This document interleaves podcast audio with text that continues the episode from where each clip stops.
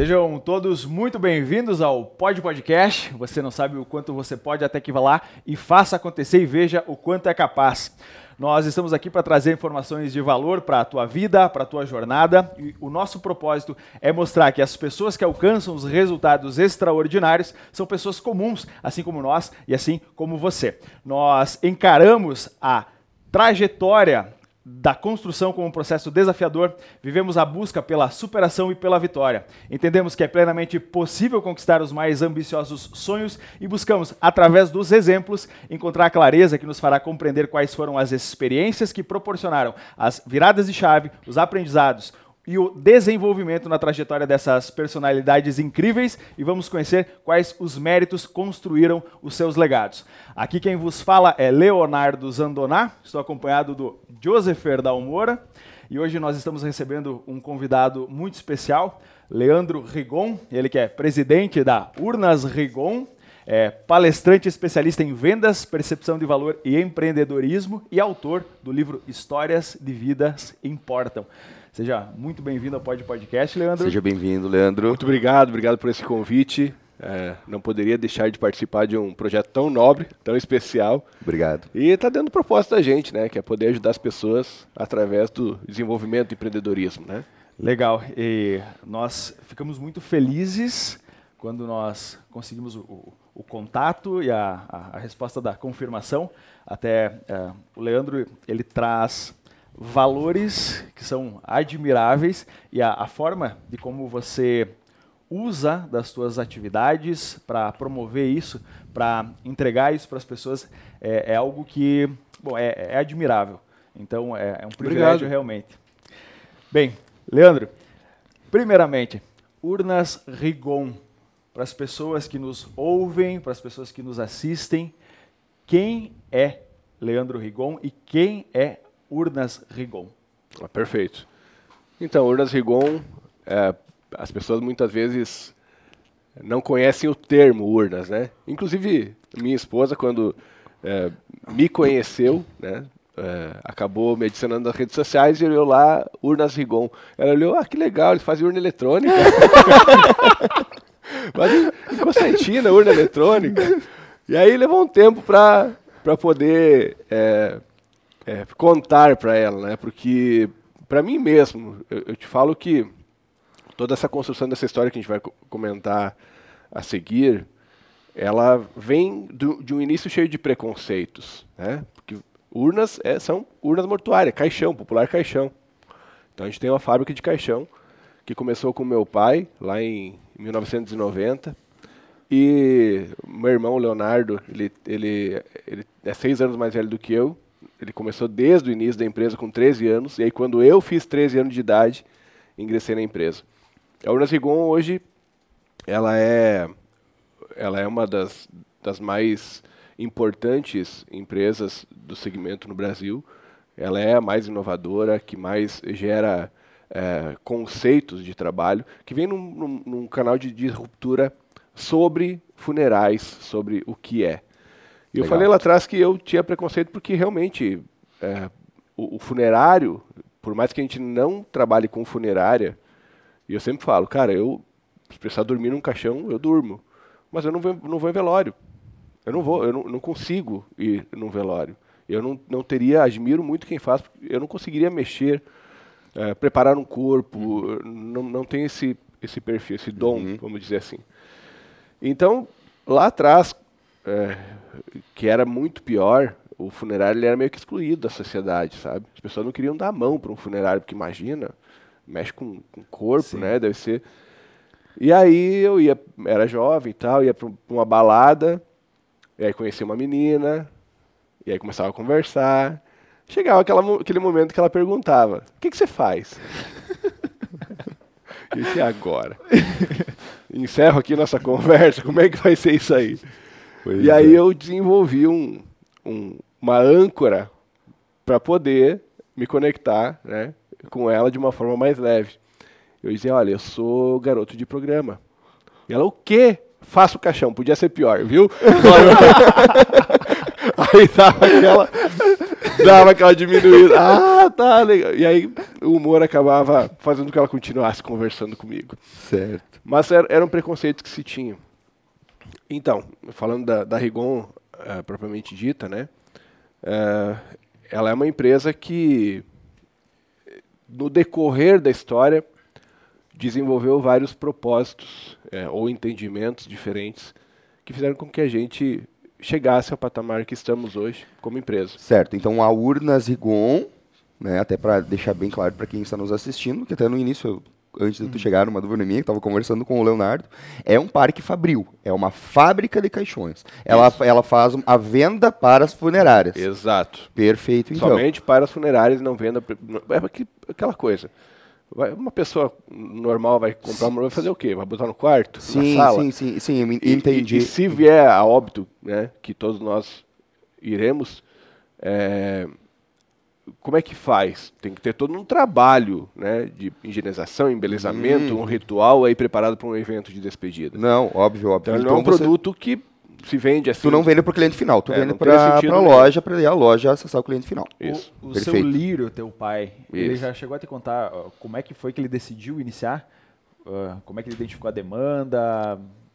O meu pai teve funerária. Nós, filhos, nem sabíamos uhum. que ele tinha funerária. Como eu disse, naquela época, funerária era algo assim. É, existia muito, muito mais preconceito. E, e, ele atendia. Meu pai sempre trabalhou com a parte da saúde. Meu pai, até ele está na história do Rio Grande do Sul como um dos vereadores, eu acho que é um vereador com maior legislatura seguida. Ele está na nona legislatura, são Olha 36 só. anos, é isso, é, vereador uhum. é, consecutivamente. Porque ele sempre, sempre trabalhou com saúde. Uhum. Ele sempre tra tratava essa parte. Ele tinha um canal aqui em Passo Fundo com os hospitais muito aberto, né? uh, imagina, foram 25 anos ele trabalhando diretamente nessa área com os profissionais aqui. Então criou um laço de amizade e confiança muito grande. E isso fez com que esse trabalho com que ele executava trouxesse reconhecimento, tanto que ele uhum. conseguiu tantas uh, legislaturas. E aí ele tinha funerário também que atendia a região. E dentro disso, meu pai sempre teve uma visão muito empreendedora, mas pouco estudo. Né? Ele estudou até a terceira série. Sim. Mal conseguiu uhum. aprender a e escrever. Mas ele tinha esse espírito empreendedor e decidiu colocar a fábrica muito mais por loucura dele do que por uma, uma, um planejamento de colocar. Uhum. E aí foi indo. Então, é, quando a gente começou, e aí naquela época é, era muito comum os filhos começar a ajudar os pais uhum. cedo, né? Isso foi, foi fundamental para quem é Rigon hoje, por quê? Eu lembro que eu comecei é, lixando madeira, é, descarregando caminhão de madeira. Operacional bruto. Total. Aí fazia parte de acabamento, lixa, emassava, enfim, aqueles detalhezinhos uhum. de, né? Aí depois eu fui para a parte de escultura. Eu fui escultor, esculpia na, na, madeira, olha, por uns seis ou sete anos. Era uma das paixões, sabe? Porque aquilo era um relaxamento para mim. Sim, mas tu esculpiu o que ali? Uh... No caixão. Os detalhes. Os detalhezinhos, desenhos, É, desenhos no, na, na, madeira, né? Nas laterais, no tampo do, do caixão. E aí, depois disso, eu comecei a ir para a estrada, porque daí precisava se conectar com os clientes, conhecer clientes. Então eu, eu fui ajudante de entrega. E a junto foi ajudar a descarregar o produto e entregar lá. E aí você começava a ter um pouquinho do contato do que era uma funerária. E muitas vezes eu ia com meu irmão. Aí você imagina dois meninos, né? Eu lá com, sei lá, 16, 17 anos, meu irmão com 22 anos. É, chegar numa empresa para apresentar produto, porque não era vendido. A gente uhum. carregava a caminhonete, e ia passando e oferecendo. De, tirava a lona, desenlonava tudo, abria lá, colocava. E aí os caras olhavam se queriam ou não. E a malandragem da época, muitos olhavam porque, ah, o produto de vocês é um lixo, é horrível, né? se quiser dou tanto. Uhum. E naquela coisa de tentar vender ali, começando, né? não levar para casa, a gente acabava fazendo... Crianças vendendo, é, né? É, exatamente, exatamente. E, mas fez, fez parte até da gente entender, né, o comportamento do cliente, como se portava. Ah, eu, me, me diz uma coisa, ainda agora que a gente está falando da fábrica. Dá um- uma ideia para nós de como que é o processo de fabricação de um caixão. Você, o como são as etapas, a parte de acolchoamento, a parte de dentro, vocês fazem tudo isso? Sim. Ah, tenta... Cara, eu te diria assim que para você ter uma noção do que é, só estando só estando lá, porque quando as pessoas conhecem quando como é feito um, um caixão, uma urna, um caixão, né? é, eles ficam impressionados na quantidade de processos que se tem. Foi o que eu imaginei agora. porque é a preparação da madeira, é, plana, lixa, estopa, corta, encaixa, para sair uma, uma pecinha que vai ser depois montada. Só ali já é um processo, nossa, uma marcenaria enorme para você montar as peças. E aí depois monta a urna, cola, fica o tempo para colar, faz os acabamentos que eu falei, né? Lixa, amassamento, ah, primeira mão de pintura, segunda mão de pintura, terceira mão de pintura, verniz, para depois colocar a alça, o estofamento, embalagem, carregamento. É, é um processo bem. Falar assim parece fácil, né? Ah, passa por isso, isso, isso. Não, mas ele é muito artesanal. É muito artesanal. É muito artesanal. Principalmente o que nós fazemos como é, posicionamento de produto, né? Porque a gente, a gente procura fazer produtos de alto padrão como foco. não que a gente não faça os outros, mas o foco é esse. Sim. Certo. Perfeito. Em que momento foi que você começou a, a assumir as rédeas da, da empresa com o teu irmão? Como é que foi esse processo de transição aí do seu Lírio para o, o Leonardo e o Leandro? Então, eu brinco que o te- aquele termo assim de é, abandonar o ninho, né? O, o meu, o nosso pai ele não abandonou o ninho, ele derrubou nós do ninho. Vai, voa, dá, dá um jeito. E o, o meu irmão era quem é, tomava a frente, mais velho do que eu, né? Ele quem tomava a frente e eu estava ali assistindo. E foi a época onde eu virei caminhoneiro. Fui caminhoneiro por uns quatro anos, eu fazia as entregas, né? Dirigia o caminhão. E, e aí eu vi o meu irmão lá tentando, de todas as formas, dentro da capacidade que se tinha e do conhecimento que se tinha, ele se desdobrava 24 horas, fim de semana, pensando naquilo e fazendo acontecer. E eu via meu irmão chorando, porque porque vendia para as pessoas erradas, né? Muitas pessoas erradas entraram no nosso caminho nesse momento. E a gente não quebrou porque não era a hora. Até tem uma história que, na verdade, a gente quebrou. É, meu irmão tinha definido que ele ia, ele ia trabalhar num banco, né? Que Estagiário num ano que banco. foi isso, Leandro? Cara, isso acho que foi. Deixa eu lembrar em que ano foi, mas lá em 2000, eu acho. 99, 2000, por aí.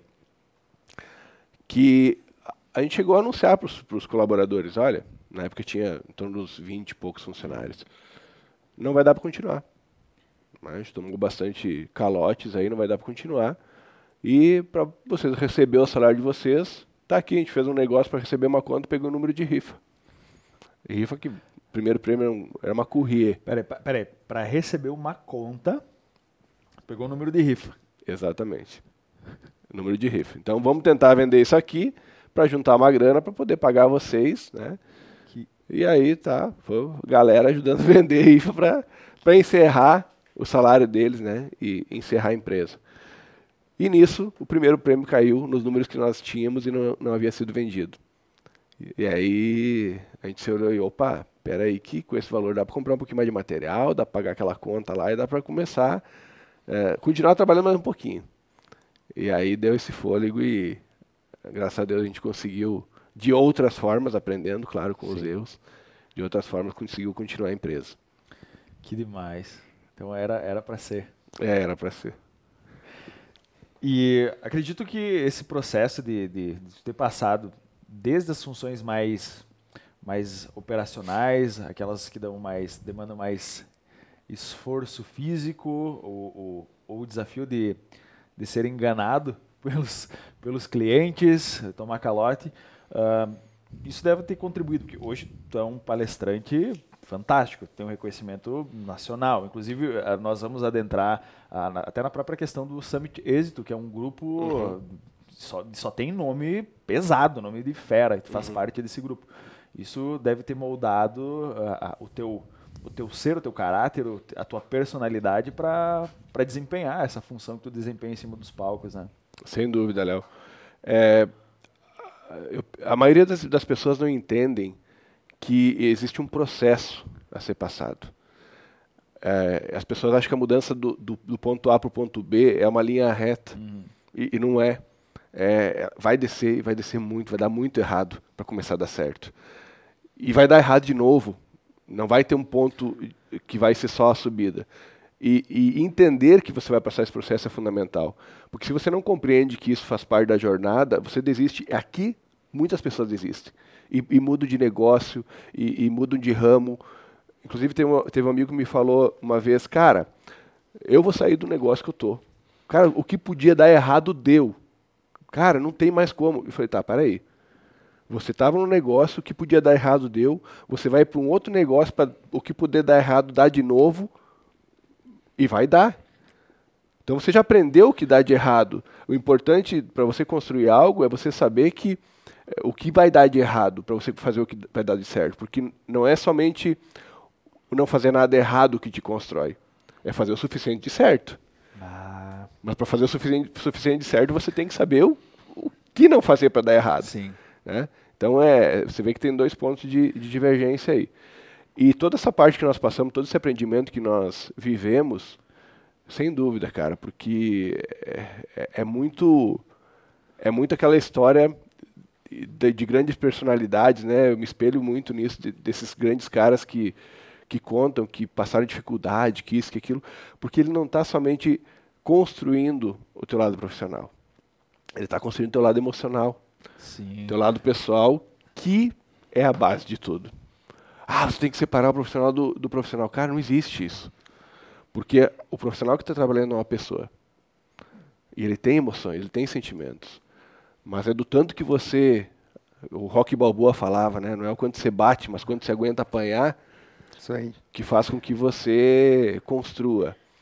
Eu estava esses dias fazendo também um, um, um treinamento com a nossa, com a nossa equipe lá, e, e também falo isso em outros treinamentos de, de, de clientes. Eu pergunto, quem aqui está disposto a mudar? Levanta a mão. Ah, a galera toda levanta a mão. Não, estou disposto, vamos mudar. Quem que aguenta mudar? Aí vem o. Quem é que aguenta? Né, Elas ficam olhando assim, como assim aguenta? Ah, cara, vou chegar e falar pra você. Atravessa aquele rio nadando. Você, você, tem, você tem coragem de atravessar? Eu tenho. Legal. E você tem resistência para atravessar? Você aguenta atravessar? Porque não é só querer. Não é só, ah, eu vou ir. Você vai até um momento. Você vai olhar para trás e dizer, cara, quer saber, meu propósito não, não é tão forte assim, não, eu vou voltar. E não vai. Então, sem dúvida, isso que você falou, a, o entender, o aguentar sofrer foi é, um dos pontos principais que ainda hoje eu levo.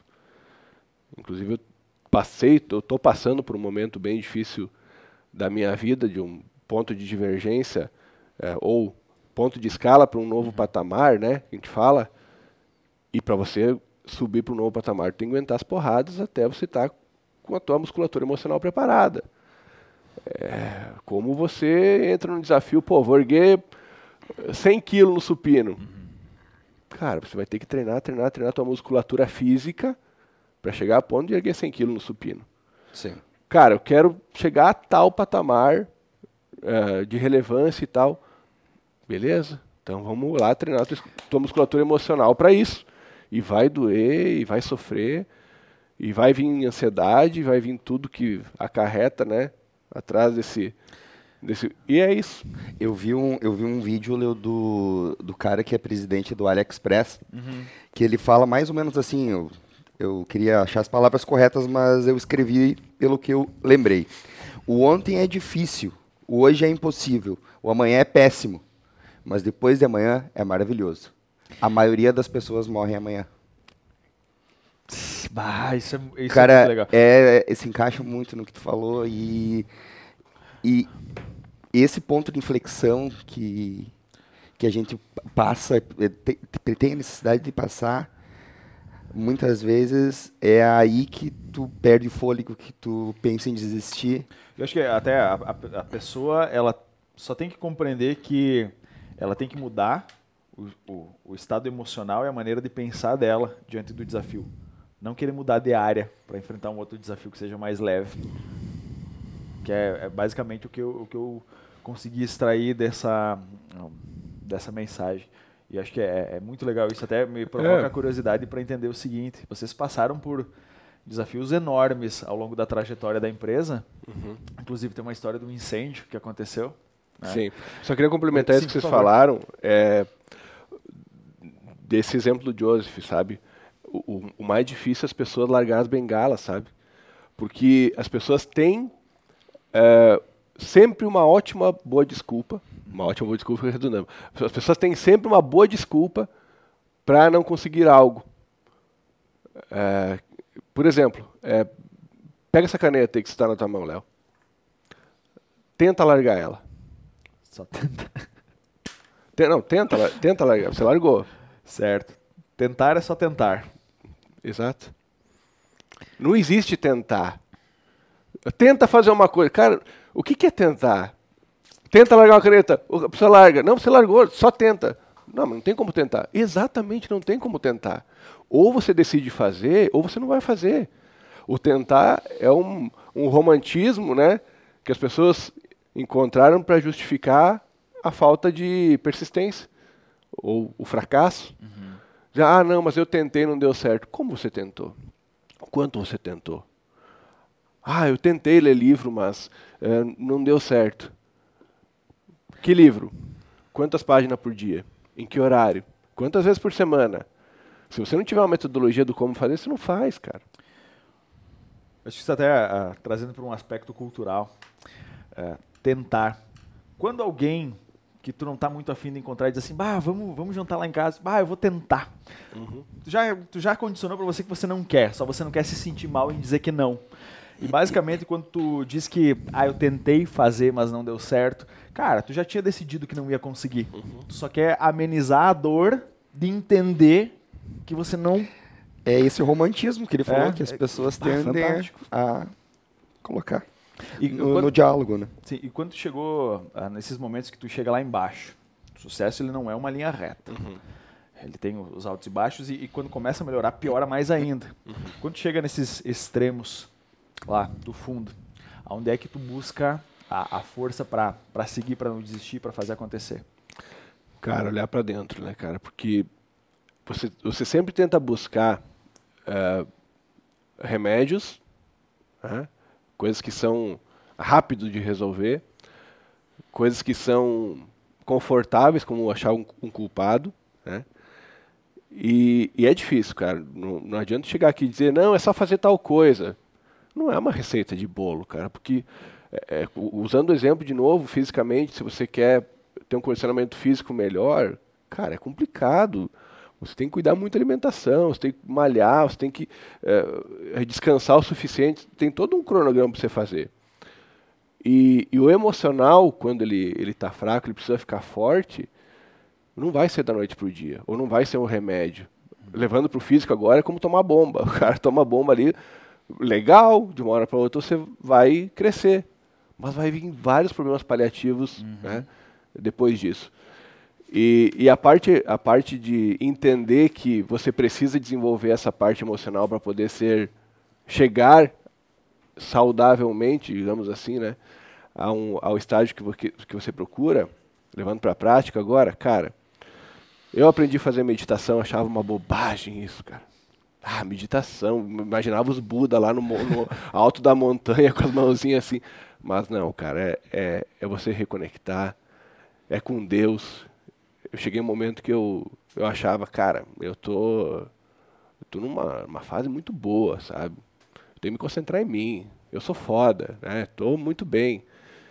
E não era eu, cara. É, eu fui escolhido para alguns propósitos uhum. que através de mim estavam acontecendo.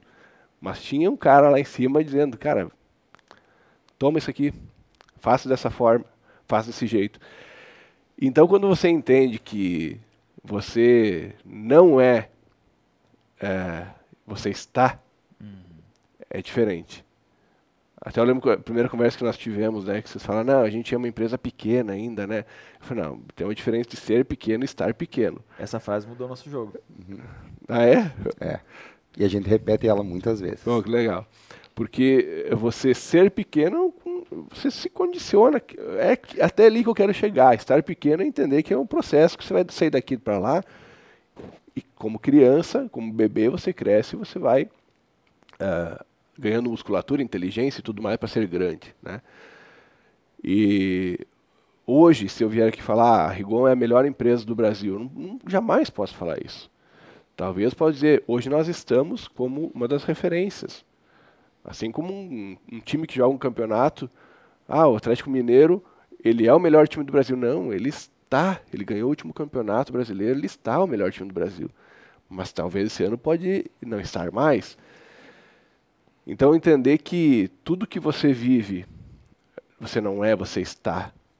E se você está, é por causa de forças maiores, que pode ser sim, o quanto você busca, quando você estuda, mas se não tiver permissão para isso, ah, eu vou estudar, agora eu vou fazer um, um ano sabático, eu vou só conhecer coisas e, né, e tal e tal.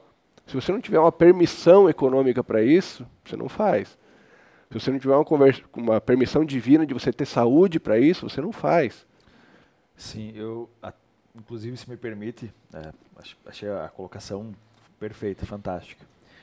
É, acho que a, a, além da permissão, também o merecimento, né? Uhum. Que o, o Leandro, ele se esforça e ele faz a ponto de merecer conseguir ir mais longe.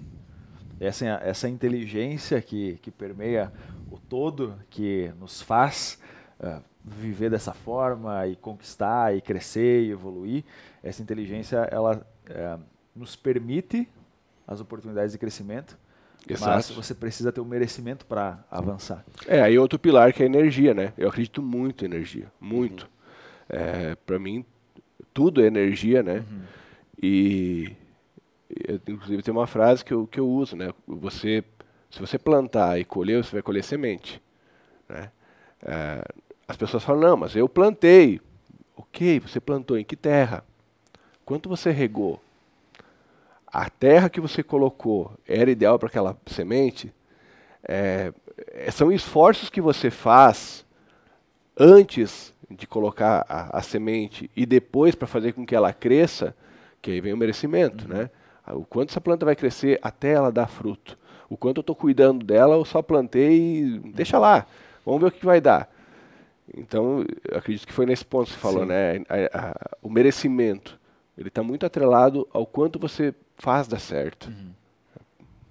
Leandro, eu tenho uma questão para te pedir. Como que foi esta virada de chave? Quando que ela aconteceu, assim? Porque tu vem de uma família do interior, uh, trabalhadores, o teu pai iniciou a empresa, e em que momento da tua vida que tu começou a, a desenvolver uh, essa, esse dom aí que tu tem de, de, de, de, colaborar e ajudar no desenvolvimento das pessoas. É, de passar para aqueles meninos que eram uh, ingênuos no trabalho para começar a construir esse cara com essa, essa mentalidade, com essa clareza de propósito. Onde é que foi que aconteceu essa transição? Eu pergunto muito, isso é muito curioso para mim, porque eu estou vivendo ainda esse processo, sabe? E às vezes eu pergunto, pô, será que virou a chave? Não, não virou ainda. Tô, tô nessa, sabe? Então eu sou muito curioso, quero ouvir de ti. Porque é, é para mim, na tua história aqui, é muito claro que você era uma pessoa e depois agora é uma pessoa completamente diferente. Certo. Bom, eu quero começar numa. É uma crença que todos nós temos, né? E isso ficou claro para mim há pouco tempo. Quando me falam, ah, faz uma palestra e tal, desse do palco as pessoas falam, cara, que legal, você tem o, o, o dom assim, eu fico chateado. Esse negócio de dom é, é, é meio complicado. Dom. Bom, para não dizer que eu não tenho dom, eu coloquei o nome do meu filho de dom. Ele é meu dom. Legal. Ele é meu dom. E, e tudo o resto é construído, cara. É, de verdade, eu, eu, eu tenho até uma certa dificuldade, sabe? Eu tinha assim pra. Na escola eu estava entre os, os últimos alunos lá do fundão, né? Nunca tirei notas boas. Quando tirava um 8, mostrava para a mãe em casa, né? Um 8, né? nem um 10. É, não lembro de ter tirado 10. então, tudo foi muito construído. É, mas, talvez, é, isso que o Léo falou antes da história, eu lembro que quando a gente saía, eu e meu irmão viajar, eu nunca passei fome assim de ah, passamos fome. Eu não vou ficar aqui de ah, nossa, saímos do zero, passamos fome e tal. Mas era tão difícil uh, na época que nós não tínhamos dinheiro para muitas vezes fazer três refeições no restaurante ou dormir. Nós nunca dormia na estrada.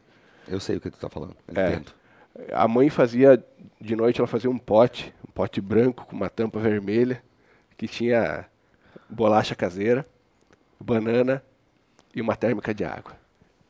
E a gente passava. Às vezes a gente era o café da manhã, almoço, e aí lá de tardinha a gente comia um, um lanche. E tinha que voltar para carregar a caminhonete de novo para sair no outro dia. Então várias vezes a gente virou 24 horas com a caminhonete na estrada e sem poder parar no restaurante fazer uma refeição adequada. Isso trouxe resiliência. Você entender que porque nós olhávamos, não, é um momento e vai passar. E depois disso, a gente percebeu que as coisas começaram a acontecer. E aí vem a questão do merecimento, o tanto que você sacrifica agora, porque eu podia dizer, cara, não está certo isso. Tá, tá errado, nós estamos num negócio errado. Como assim? Não poder parar para fazer uma refeição? Não, era o processo. Eu não tinha clareza naquele momento daquilo. Mas a gente foi indo, foi indo até ver as coisas começar a mudar. E aí lá por 2012, por aí, 2013, o nosso mercado dizia o seguinte, cara, é preço. As pessoas não querem gastar com funeral. Todos os clientes diziam isso. Não, você tem que fazer uma urna mais barata. Pode até tirar um pouquinho de qualidade, mas as pessoas não querem gastar com funeral. Você tem que ter preço. E aí Aí começou um pouquinho mais de clareza, né, sobre, sobre economia, sobre negócio. Cara, não é. Como, como assim, cara? Porque você olhava uma cidade com um PIB fantástico, renda per capita bacana, o IDH, que é o índice de desenvolvimento, uhum. de como as pessoas viviam, o, o, que elas compravam, comprando carro importado e tudo mais, gastando, sei lá, 50, 100 mil reais num casamento e no funeral 2 mil. Como assim? ele é algo importante, né? Por que tá, tá tão... E aí foi quando, sem saber, na época, falar outra língua, eu falei, meu irmão, ah, eu vou ir para uma feira lá na, na, na, Espanha. E ele disse, mas vai você e quem? eu vou, eu vou. E fui. Sabia um portunhol ali, né? Uhum. E fui. E, cara, ali começou a virar o jogo a gente começou a, a, ter contatos, né? E aí depois eu fui para Itália, depois eu fui para uh, eh, Portugal, uh, México, Estados Unidos, e, e aí começando a, a, a, entender como é que se comportavam esses mercados lá. E um cara, um desses caras, também fabricante, me disse, cara, aqui nós passamos a mesma coisa.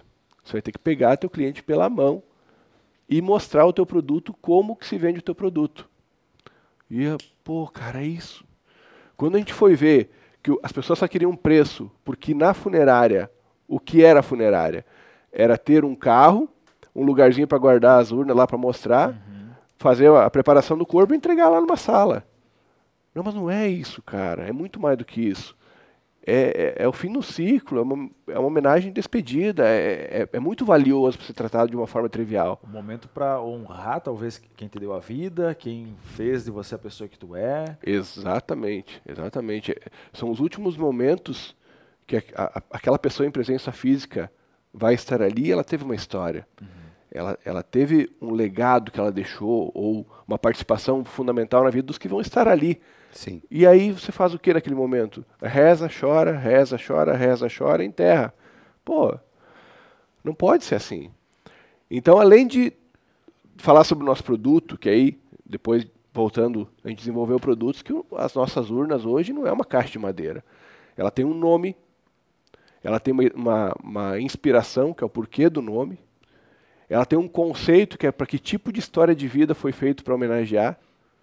Ah, o Léo é uma pessoa que sempre é, teve gostos requintados, sempre foi uma pessoa que gostou de fazer coisas diferentes, não sei o que. Sei, tem. Ah, o Joseph é um cara que, pô, ele era um, sempre da família, sempre cuidando para ter os seus por perto e tal e tal. Tem. Direciona a história de vida do cara com a história de vida do produto uhum. desenvolvido para isso. Mas não era suficiente. E aí a gente começou a desenvolver o que nós chamamos do conceito Rigon. Né? O conceito Rigon que uh, aí ele, ele abrange várias áreas do nosso segmento. Então esse foi o ponto de virada como empresa para a gente entender que tinha algo a ser feito. Só que, graças a Deus, nesse momento, tinha um, um cara que ele foi meu, meu mentor né, nessa época. E ele me disse, Leandro, vocês vão passar por quatro etapas. Legal o que vocês estão querendo fazer, legal, bacana. Mas vocês vão passar por quatro etapas. Que aí comecei a ter clareza do processo, que ele não era a linha reta, né? Uhum. Primeiro, vocês vão virar piada. Vão chacotar vocês. Porque um mercado que está tá querendo, todo mundo dizendo que é só preço, vocês querer fazer produtos que não se vende mais hoje, querendo entre aspas, ensinar o cliente a, a como vender, se não ser piada. Ah, exatamente o que o cara falou. Teve concorrente que chegou a fazer aposta, que nós durava dois anos de empresa. É, que ia quebrar. Ah, os meninos lá malucos. Ah, é, dá pra falar aqui piada de merda? piada de merda lá. Fala, não sabem o que estão fazendo. Mas por trás tinha um propósito. Aí, segunda etapa, que eles falaram. Bom, depois de virar piada, vão falar mal de vocês. Vão tentar derrubar, porque vocês vão começar a ser ameaça. Uhum. Ah, exatamente. Os caras, os maiores aí, porque o que a gente fez? A gente começou a desenvolver os pequenos. As empresas pequenas, frágeis, começaram a ser empoderadas nesse momento. Porque começaram a apresentar algo que fazia sentido. E aí os grandes que queriam aquele pequeno definhasse para ir lá e comprar ele barato, começaram a descer de pau na gente. Então, começaram a falar mal. Você, só uma pergunta: vocês começaram a, a preparar os pequenos uh, ah, para eles terem essa compreensão de conceito, vender esse valor junto com o produto. Por quê? Uh, os pequenos eram simplesmente eles eram mais acessíveis e abriam as portas para essa ideia nova porque eles precisavam de algo para crescer mais uhum. ou, ou vocês Uh, uh, vocês pensaram simplesmente em começar pelos pequenos por foi, foi por quê? O que que, o que que te levou a focar nesse, nos pequenos no primeiro momento? Não, porque quando virou piada, virou piada de todo mundo. Tá. Aí quando começou a falar com algumas pessoas que sentiam ameaças, hum. eles tinham uma abertura maior hum. para algo novo. Certo. Porque eles estavam não estavam confortáveis. Uhum. Cara, olha assim, assim, assado. Pô, faz sentido isso. E aí começaram a aplicar. E aí começaram a, a, dar resultado. E aí nessa época a gente começou a fazer eventos. Não existia eventos no segmento funerário, existia feiras. A gente começou a fazer os congressos Rigon, que era reunir a galera e dizer, gente, tem um caminho. Assim, assim, assado, dá para fazer isso aqui. Aí todo mundo, na, é, na teoria, legal, mas... Né? Pois é. Aí, de repente, a gente começou a colocar esses cases de sucesso para falar. Cara, Aí. eu na minha empresa fiz isso, isso, isso que eles falaram, dobrei meu faturamento. Hoje, olha, olha o antes e depois da minha empresa, os ambientes e tal e tal. Aí mais pessoas começaram, evidências, né? Uhum. Pô, vou fazer isso aí também. E aí começou a transformar. E aí, ameaça. E aí os caras descendo de pau. Terceira situação, reconhecimento. Os caras vão reconhecer, dizer, não, realmente, os caras fizeram algo, pô, diferente. Então, de parabéns. Olha, legal. E o quarto, que é o que a gente vive hoje, que é a cópia, né? Uhum. Então eles vão primeiro rir de você, falar mal, vão reconhecer e depois vão te copiar. Aí esses mesmos concorrentes que lá atrás fizeram a aposta que a gente ia quebrar, hoje tentam fazer o que a Rigon faz. Demais. Certo. Demais, demais. E uma curiosidade que nós temos a respeito dessa história inusitada que vocês enfrentaram aí.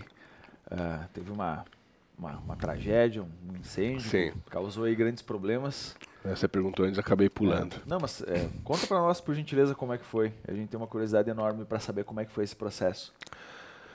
Cara, na verdade, assim, a gente passou uns cinco anos preparando a empresa para um novo patamar. que isso implicava em é, ter estoque de madeira, porque madeira não é assim, ah, vou ali na esquina compro madeira. Madeiras nobres você tem que conseguir as, as madeiras. É, é, é difícil porque está escasso a questão de reflorestamento e tudo mais, né? Conseguir as liberações e tal. A gente foi comprando e estocando. E nós tínhamos um outro pavilhão que era separado, toda a parte de marcenaria, todo o maquinário marcenaria estava lá, é, preparado para as, as linhas de madeira. E no, no evento de 30 anos da nossa empresa, que era para sair em 2020, uma semana antes toca meu telefone, tá pegando fogo na fábrica. Cara, eu estava numa outra cidade. Eu saí enlouquecido e aí já imaginando um milhão de coisas. A 11 quilômetros da cidade eu vi o, o, as chamas da, da ai ferrou sabe? Isso foi recente, 2020. 2020. Murchou, você foi, acabou com tudo agora. Mas graças a Deus era só nesse pavilhão separado. E a gente fala muito estado de luto, sabe? E eu, eu, eu desci do carro e sentei nas pedras, fiquei olhando, eu não, eu não tinha reação. Eu vi os bombeiros, o pessoal correndo, o pessoal. Eu, eu não conseguia ter uma reação.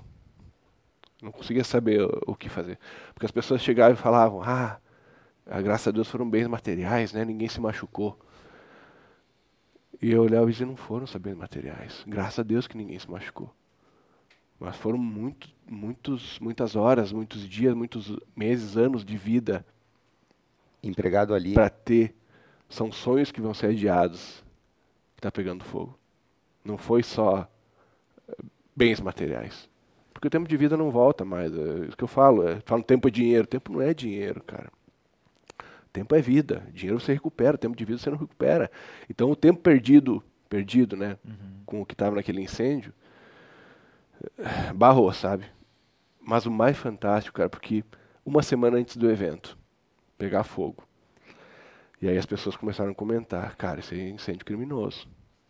E nós não sabia o, o, o, que, que tinha acontecido, por quê. A gente tinha alguma suspeita, podia, ah, tal máquina ter entrado em, em curto, podia, várias coisas poderiam ter acontecido aí.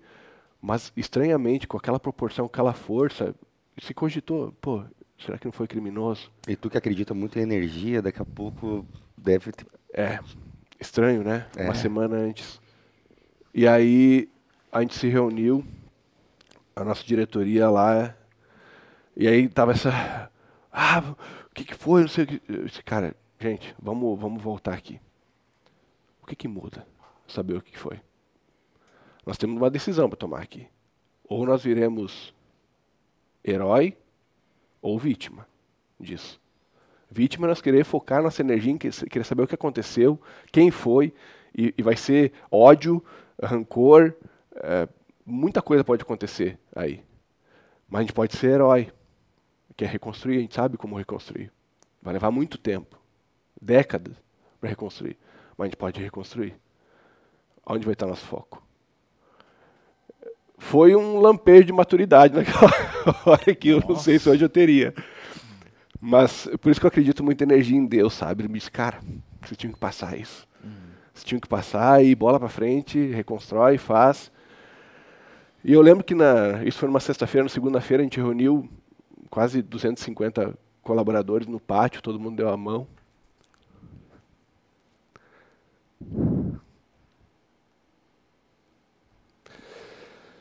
E a gente fez uma oração ali, sabe?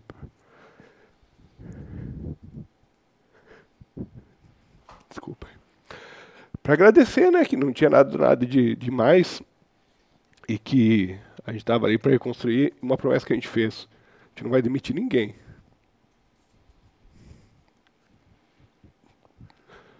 Vamos manter nossa equipe porque é quem faz tudo acontecer, né, cara?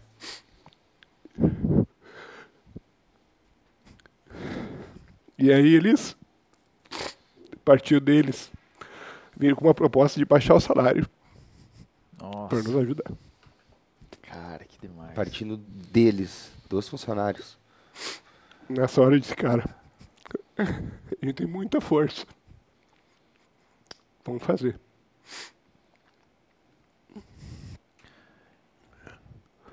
E é, uma, uma, uma atitude nobre dessas, ela, ela só existe porque uma cultura ela é sempre formada de cima para baixo. Certamente seria o que uma atitude que vocês teriam tomado, algo que que está no, no, no DNA da empresa como um todo, só pode ser algo que vem de cima para baixo. Muito provavelmente esse tipo de, de entendimento, de atitude é muito inspirado pelos valores que vocês têm. É. Isso é, nossa, Obrigado. muito legal. Eu, eu, eu confesso que eu ignorava isso, eu não, não fazia ideia, sabe? E, nossa, é, é muito, é muito inspirador ouvir isso. É, quando a gente olhou para todo mundo de mão dada lá, fez uma oração para agradecer que não tinha sido na fábrica mãe, né? Foi numa parte, perdemos uma perna, né? Mas vamos todo mundo se fazer de muleta, né? Nós vamos ser essa muleta, fazer a empresa continuar. E que a gente assumiu que não iria demitir ninguém porque, pô, o que, que faz aquele povo que trabalhava lá? E de repente não tem mais as máquinas para ele, não, vamos adaptar e vamos segurar essa, essa galera aí. E eles, eles falaram, não, a gente quer ver, vamos baixar nosso salário aí para poder ajudar vocês. E é, a gente obviamente não aceitou porque é, sabe o, o quanto é difícil para cada um, né? Todo mundo tem o seu, o seu, seus compromissos baseados com sua renda, mas foi muito nobre, sabe? A gente olhou para aquilo como algo assim que era a energia que nós precisava naquele momento. Era algo que a gente precisava para poder ter coragem de saber, saber que a gente não seria abandonado, né? É, e os clientes também, clientes fazendo, é, fizeram rifa com moto, comprando número para ajudar, sabe? Que movimento legal. cara. Como é importante estar cercado de pessoas que, que te entendem, que gostam e que estão ali por ti, né? Exatamente. Ah, isso é um reconhecimento do trabalho, do trabalho que tu fez também, né? As pessoas não Nós- queriam perder nós vocês. fizemos. É, nós fizemos. É, é, sempre volta, né? E aí vem a questão da energia, né? É, você olhar para as pessoas que poderiam simplesmente dizer, pô, cara, que pena, sinto muito. Sinto muito é uma palavra. Uma, uma atitude de sinto muito é ir lá e tentar ajudar realmente a fazer acontecer de alguma forma diferente, né? Leandro, uma coisa que tu me falou agora do, do tempo que aconteceu isso foi em 2020. 2020, até a gente comentou antes, era o período que estava acontecendo a pandemia, E olha só, né? tinha o nosso evento em, do- em 2020, Uhum. é, que era um evento que ia mexer muito, que aconteceu em 2022. 700 pessoas confirmadas, Sim. 22 estados e fora do Brasil também confirmado para vir. Galera... Foi esse evento agora em março, né? Exatamente. Certo. E aí, incêndio na fábrica, muito dinheiro e energia nesse evento, não sai o evento, que ia ser fundamental para o nosso planejamento estratégico do ano, e entra a pandemia. Em questão de 15 dias aconteceu tudo isso. Que loucura. E aí veio aquela mensagem, e agora? Não tem velório. As pessoas vão pegar o que tem de mais barato, porque é tirar do hospital e Sim. enterra. E aí vão vai vender produtos da linha D e E, que não é o que a gente tinha como posicionamento fabricar. E agora, como é que faz? Todo mundo dizendo que não vão mais consumir produtos mais nobres porque não tem o que fazer. Uma questão até, até mesmo da, da, da própria insegurança do, do, do inconsciente coletivo, né? Sim. Ninguém sabia o que estava acontecendo. É, não sei como vai ser, então vou, vou gastar o mínimo possível, vou segurar, vou. E eu lembro que o pessoal da diretoria chamou a gente, é, reuniu a diretoria e falou, ó gente, esquecem conceito, esquecem, a gente tem que ter agora uns produtos baratos para esse momento. Porque vai fazer o quê? Não vai ter velório, o que vai fazer? E eu me incomodei com isso. Disse, cara, vamos fazer desse limão uma limonada. Tenho que fazer sim. Eu não sei ainda. Mas tem que descobrir o que tem o que fazer. E aí a gente criou os webinar Urnas Rigon. Você tinha que se inscrever para participar. Você tinha. A gente ia estar tá ali, como a gente ia fazer 31 anos, né, em, é, no, no ano seguinte, a gente bolou 31 ideias do que fazer na pandemia para agregar valor à sua empresa. Cara, foram seis webinars. Só direcionado para. No segmento. No segmento, certo. Chegava mil e poucas pessoas ali. Nossa. Dando ali para querer saber, né? Uhum. Alternativas, o que fazer. E, e a gente virou o jogo aí. Vai lá na tua cidade, fala com o prefeito. Cara, isso que nós estamos fazendo aqui pode gerar um problema emocional muito grande para as pessoas não poder se despedir de um familiar. Hum. A gente vai fazer uma hora, duas horas de despedida. A gente monta uma barraca, monta uma tenda lá no cemitério, ao ar livre, com as pessoas longe, a gente demarca lugar e faz uma cerimônia de despedida com violino, com chuva de pétala de rosa, com o que for. Cara, aí o pessoal começou a fazer esse tipo de coisa. Dar um jeito de homenagear em poucos minutos ou em poucas horas. E aí começamos a voltar para o nosso nicho de produto. Tu tem consciência que tu puxa todo um mercado, que assim, a, a, no, no, estágio que vocês estão, é, vocês são referência e muitas vezes as pessoas até não somente se inspiram, mas copiam. Tu é um expoente de mercado e tu traz contigo muita gente. É, eu acabo, a, acabo sendo uh, o, o, rosto da, da empresa, porque como eu sou mais atuante uhum faço as lives, webinar, é, vídeos, minhas redes sociais é, é, é, bastante presente.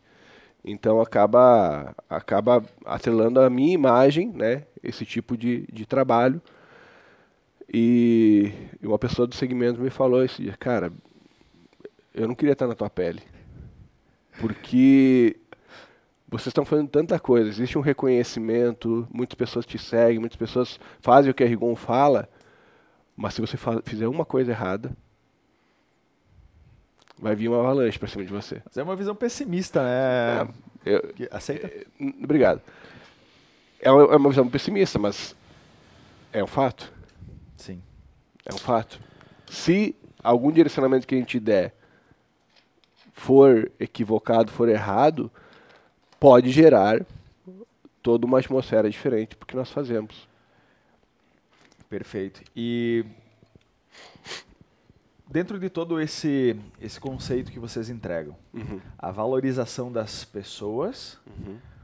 do sentimento envolvido nesse processo, nos momentos ali mais difíceis, uh, toda a preocupação que vocês têm em fazer com que lá na ponta o consumidor final receba tudo isso.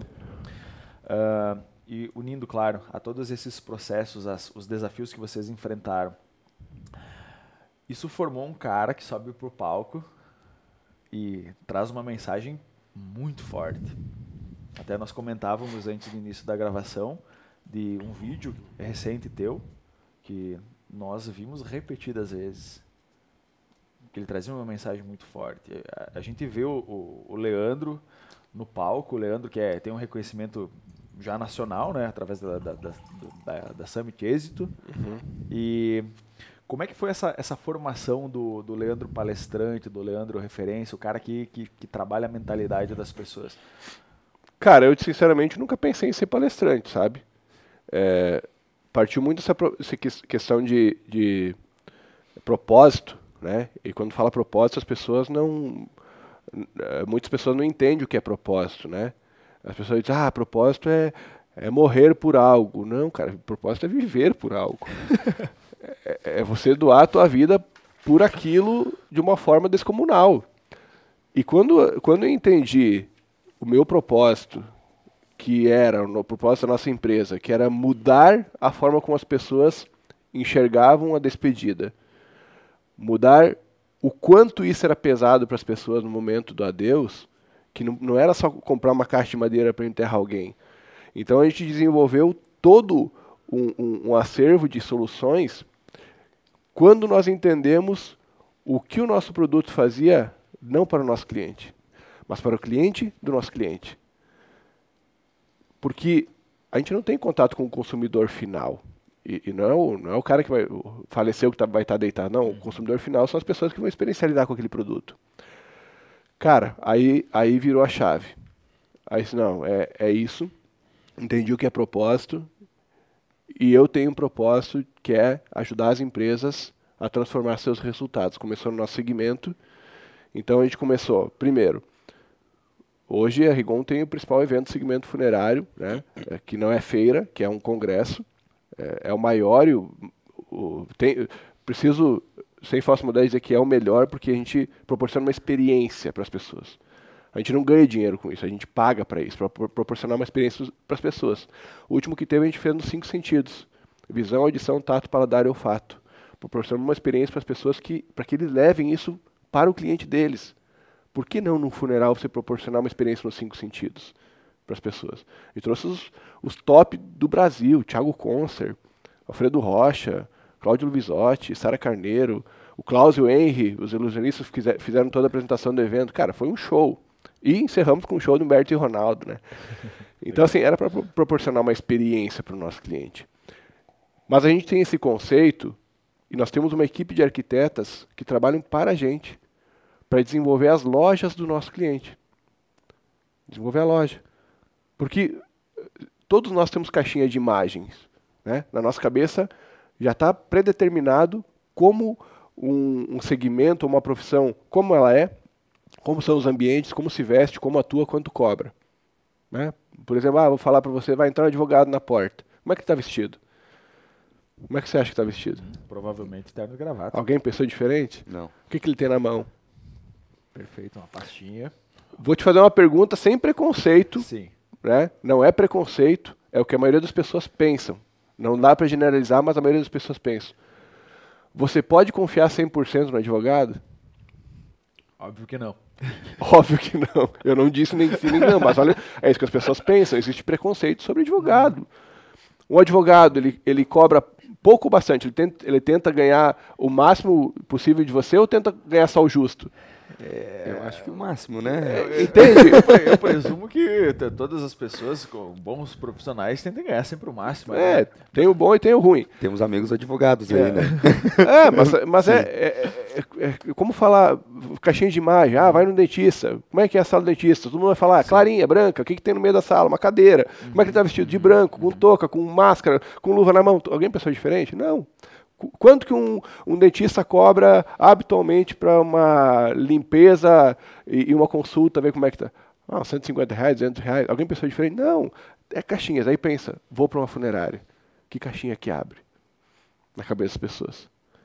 Um negócio macabro, frio, frio, cheio de símbolos fúnebres, cruz, Bíblia, coroas, é, vai entrar numa sala de urna, sei lá, vai ser o Drácula dentro da urna que passa na cabeça das pessoas. Então a gente ajudou, ajuda as empresas a constituir desde dos seus ambientes, e a gente brinca com o conceito de enganar o conceito do cliente. Uhum. Por que enganar o conceito do cliente? Enganar de forma positiva. Ele vai chegar na tua funerária e vai olhar e dizer: aqui é funerária? Porque na cabeça dele não era aquilo lá uma funerária.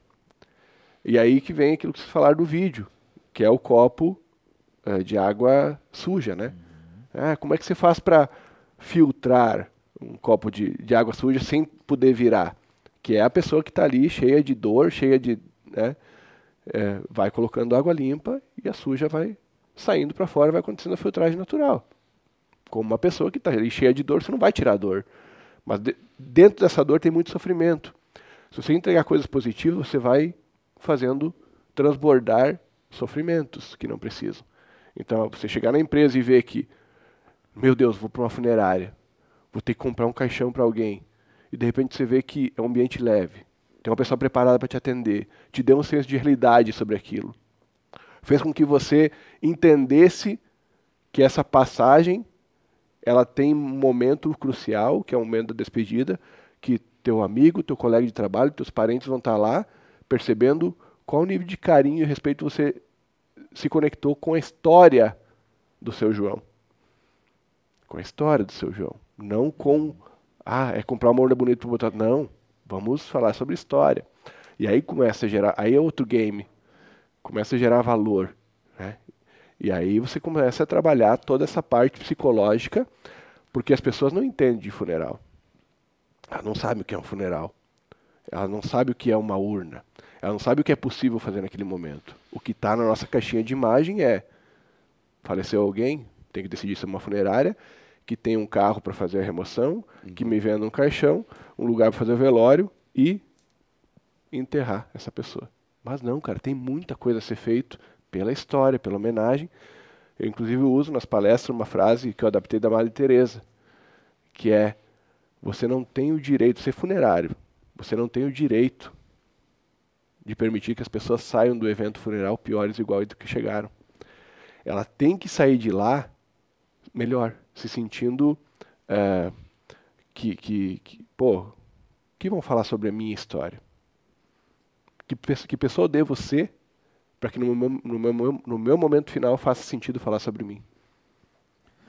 Acho que isso remete muito também ao que nós falávamos anteriormente a respeito do merecimento.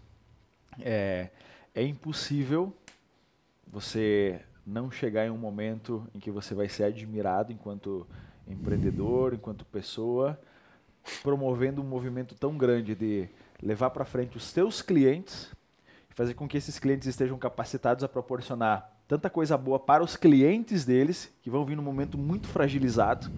Tu entende todo esse movimento?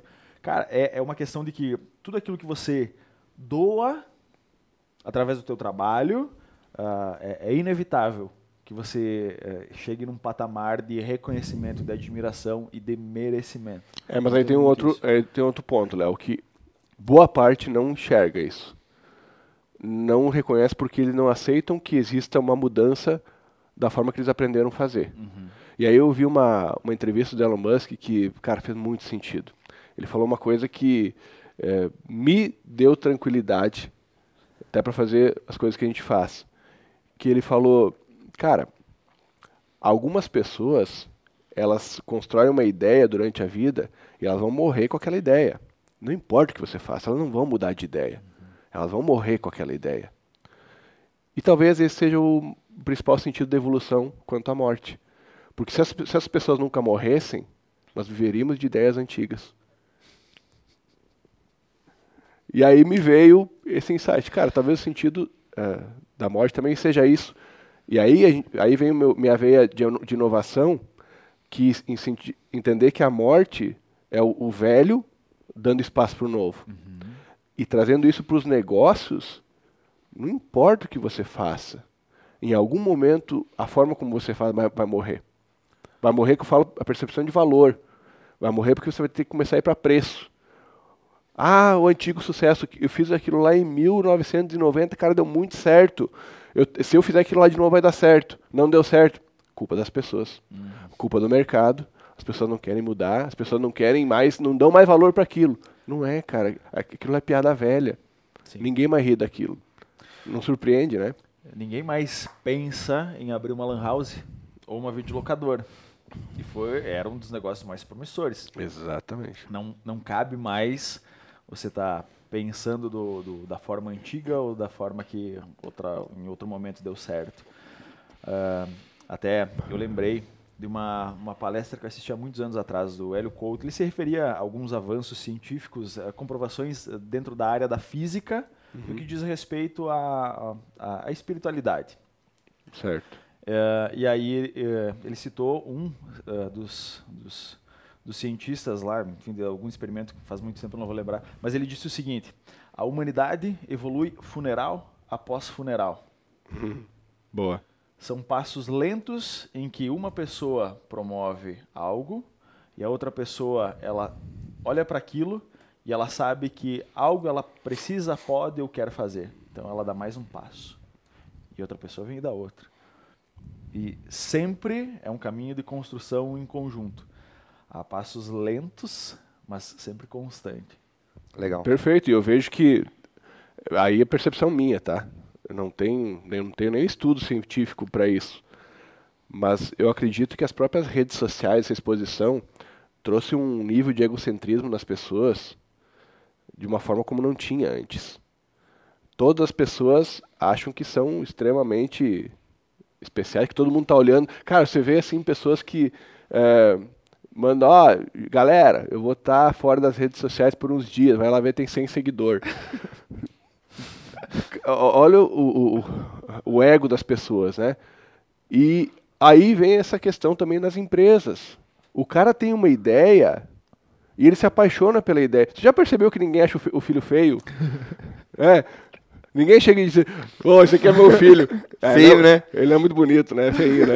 Mas é muito gente boa. Parece um joelho. É. Não, mesmo depois de grande, você não acha teu filho feio porque você ama ele. Cara, eu amo meu filho do jeito que ele é. Ele não é, o, não é a criança mais linda do mundo, mas eu amo ele. Mas tem uma diferença entre amor e beleza. Né? E as pessoas não entendem isso no momento de tomar a decisão é, para o seu negócio. Né? Porque se ele teve uma ideia e ele, ele achou, ele ama a ideia dele, mas ela não é boa, ela não é bonita. As pessoas não vão se agradar Sim. com ela. Não interessa o que você sente pela tua ideia, tem que ver. Tem uma frase que fala, né? Se temos dados, números, olhamos para os, os dados. Se temos opiniões, você fica com a tua, eu fico com a minha. Uhum. E está tudo certo. Porque, na verdade, a maioria das empresas, elas não morrem por homicídio. Não é alguém que mata elas. Elas morrem por suicídio. É o cara que tomou a decisão errada e se matou. Uhum. O cara fez algo que, na cabeça dele, era lindo, sensacional e foi lá. Ah, eu gostei disso. Cara, vai investigar, vai, vai ouvir outras opiniões, porque se você toma decisões baseado no que, no que você conhece, a gente não tem como conhecer sobre tudo, não tem como, mas tem alguém que é mais especialista naquilo do que eu. Se eu vou tomar uma decisão importante baseada no que eu conheço, é arriscado. Se eu vou tomar uma decisão importante de uma coisa que eu não tenho todas as informações, procura mais informação. Mas não toma essa decisão. Ah, vou saltar de paraquedas, eu sei que puxa uma cordinha. Mas eu não sei qual é a cordinha, mas eu sei que puxa uma cordinha. Aí eu pulo, depois tá lá no, descendo, qual cordinha eu vou puxar? E vai puxando cordinha. É arriscado. É, meu amigo. Demais, demais, demais, demais.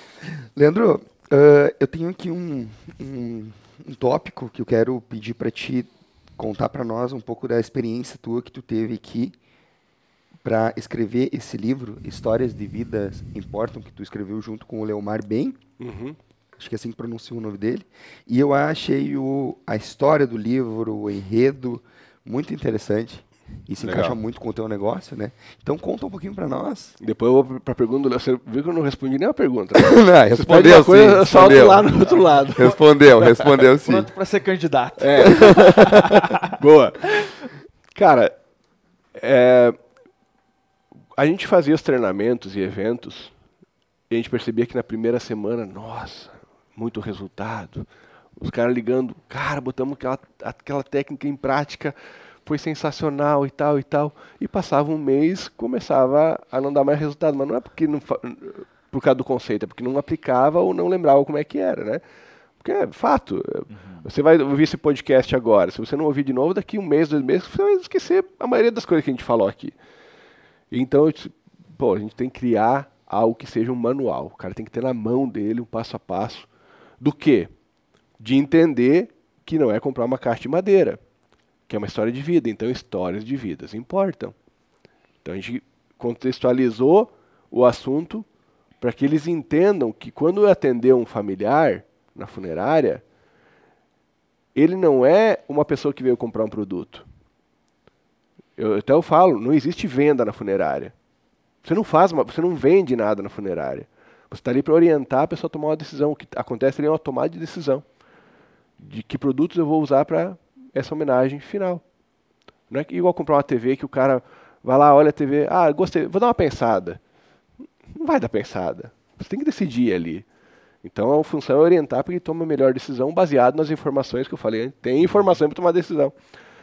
Então esse livro veio como um, um alicerce para o segmento, para você poder entender o que fazer, mas o porquê fazer qual a atmosfera que está por trás das decisões das pessoas, o que, que se impacta, inclusive, na retomada dele tomando decisões erradas.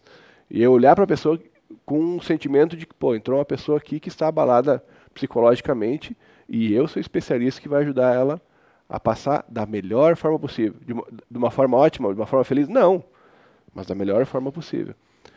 Então esse livro a gente escreveu com muito carinho para esse propósito e, cara, foi, ele se tornou um best-seller. Hoje ele é o livro mais vendido no segmento. Até a gente tinha um plano, ah, vamos comprar, uh, vamos mandar fazer tantos livros. E aí a gente, acho que dá para os nossos clientes e tal. Pô, já tivemos que mandar fazer mais uma remessa e foi. Ah, que bacana. Foi sucesso. Inclusive, nós procuramos e não conseguimos, e não conseguimos encontrar. encontrar para comprar aqui em Poço Fundo. É, só a internet. Sai na internet. É. Sai na internet. É, sabe, eu tenho uma, uma paixão que eu descobri recentemente, que é a, a linha filosófica do estoicismo, né? Uhum. Marco Aurélio, Sêneca, o Epiteto.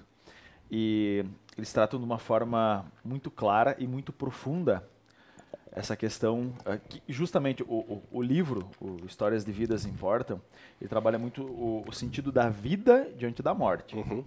e é basicamente o que a, a, a, linha filosófica do estoicismo também trata. Como é que você vai valorizar uma oportunidade ou simplesmente um dia da tua vida tendo a consciência de que a morte virá? Você não sabe quando vai ser.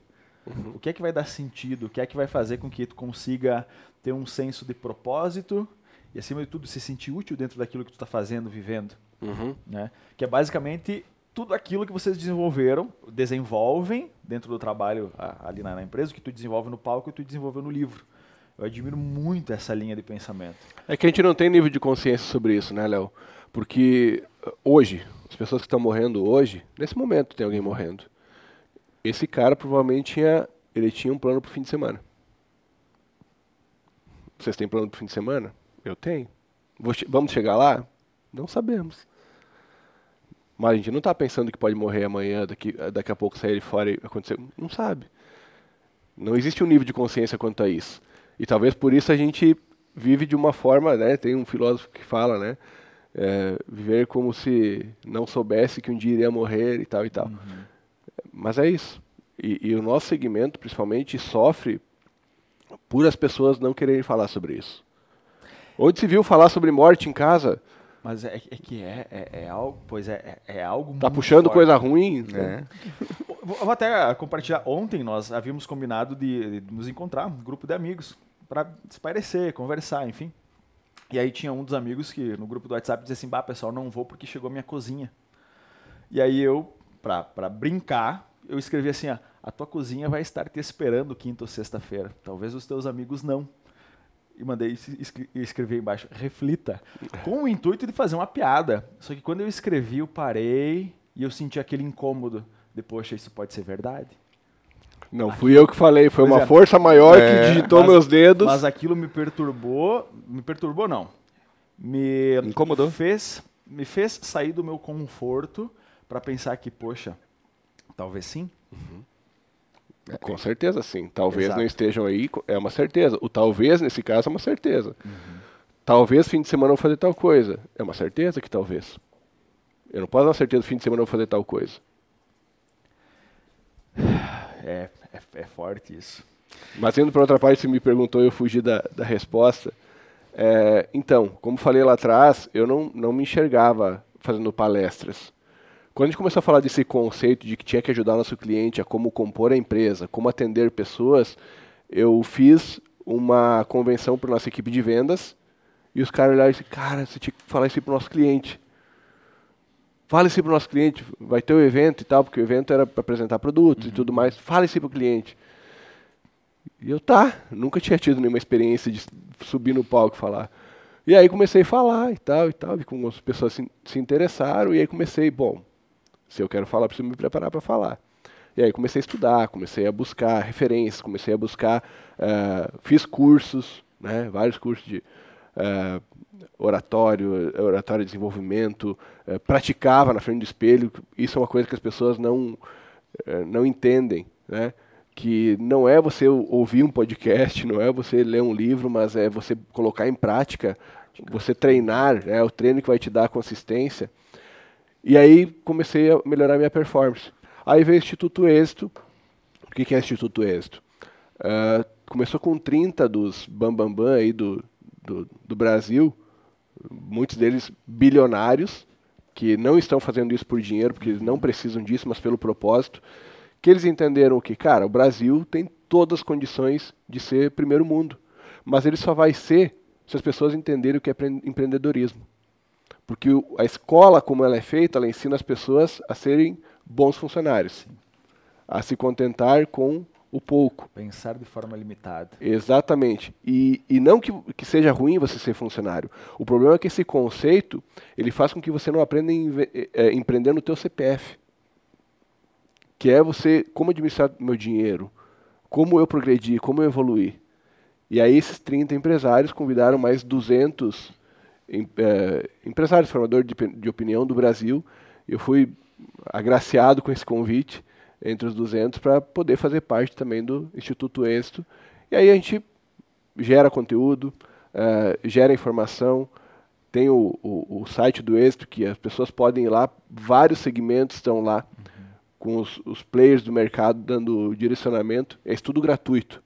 Você não paga nada. pessoa só tem que querer. Só tem que querer ir lá. Por isso que o Jones falou da informação antes. Cara, ho- hoje ela está ali gratuita. Você não precisa de uma faculdade para ter uma, uma informação sobre algo. É, Pelo contrário, algo que antes você ficava quatro anos para aprender, com 15 minutos de YouTube, hoje você já tem uma boa noção. Não que você saia, Sim. né, mas tem uma boa noção já de, de como, é que, como que funciona. E aí tem o Summit Êxito, tem o Êxito Experience, que tem grandes players do mercado, né? Você anotou, tem o Thiago Brunet, a Cris Ar- Arcangel, o, o Geraldo Rufino, tem o, o Carol Pfeiffer. Carval Pfeiffer, o Janguia Diniz, o, o Caio Carneiro, o Primo Rico, né? O, Thiago Negro. Thiago Negro. Uma galera pesada aí. Que privilégio, hein? Você está no meio dos grandes, com certeza, porque é grande também. Legal, ah, legal obrigado. demais. Eu te falo que eu não tinha essa noção até ir para uma reunião, porque eu via esses caras só por vídeo, Uhum. por palestra, os caras sendo do palco. E aí, a reunião presencial do êxito e tal, de repente eu tô. Até tá no meu Instagram uma, uma, uma foto. Tô ali, sen- me falaram, senta, pode sentar naquela cadeira lá. E, e não era um auditório com um palco. Era uma redonda, uma me- é, é, nem mesa, só cadeiras. E aí, do meu lado tava a Carol Pfeiffer, logo o, o, o Janguier, o Rufino, do lado. Eu disse, cara, esses caras aí, cara, onde é que eu tô? Como é que eu sento? O- onde é que eu boto a perna? Que- como é que eu, eu, eu- Era minha primeira reunião, eu tinha que me apresentar. O que que eu falo? Que louco. Demais, E demais. aí eu comecei falando, bom, gente, eu, eu trabalho em algo que todos vocês vão ser meus clientes. e aí eles pararam e olharam assim, eu faço caixão. Aí, ah, daí, ah, o do caixão. Ah. Não vamos esquecer. é importante você marcar território, né? É, Legal aí. demais. Ah, Leandro, é, nossa, é, é, é fantástico. Tudo, tudo, tudo o que eh, tu pôde compartilhar conosco. Um aprendizado, assim, não tem como medir. É simplesmente fantástico. Eu confesso que eu sabia que você me surpreenderia. Eu sabia disso. Que bom. Não imaginava que fosse tanto. Ah, que bom, cara. Muito, muito Fico feliz. obrigado mesmo. Ah, eu gostaria de pedir para você agora ah, direcionar para os nossos ouvintes, as pessoas que nos assistem pelo YouTube, pessoas que estão empreendendo, que estão nesse processo de construção, que muitas vezes estão lá embaixo. Né, ah, uma, uma mensagem aí do, do Leandro Rigon para incentivar, inspirar, motivar essas Legal. pessoas. Por favor, microfone todo teu. Perfeito. É uma grande satisfação estar aqui com vocês. Eu já conheci o Léo, o Jo- Joseph não conhecia ainda. Fiquei muito feliz pelo convite.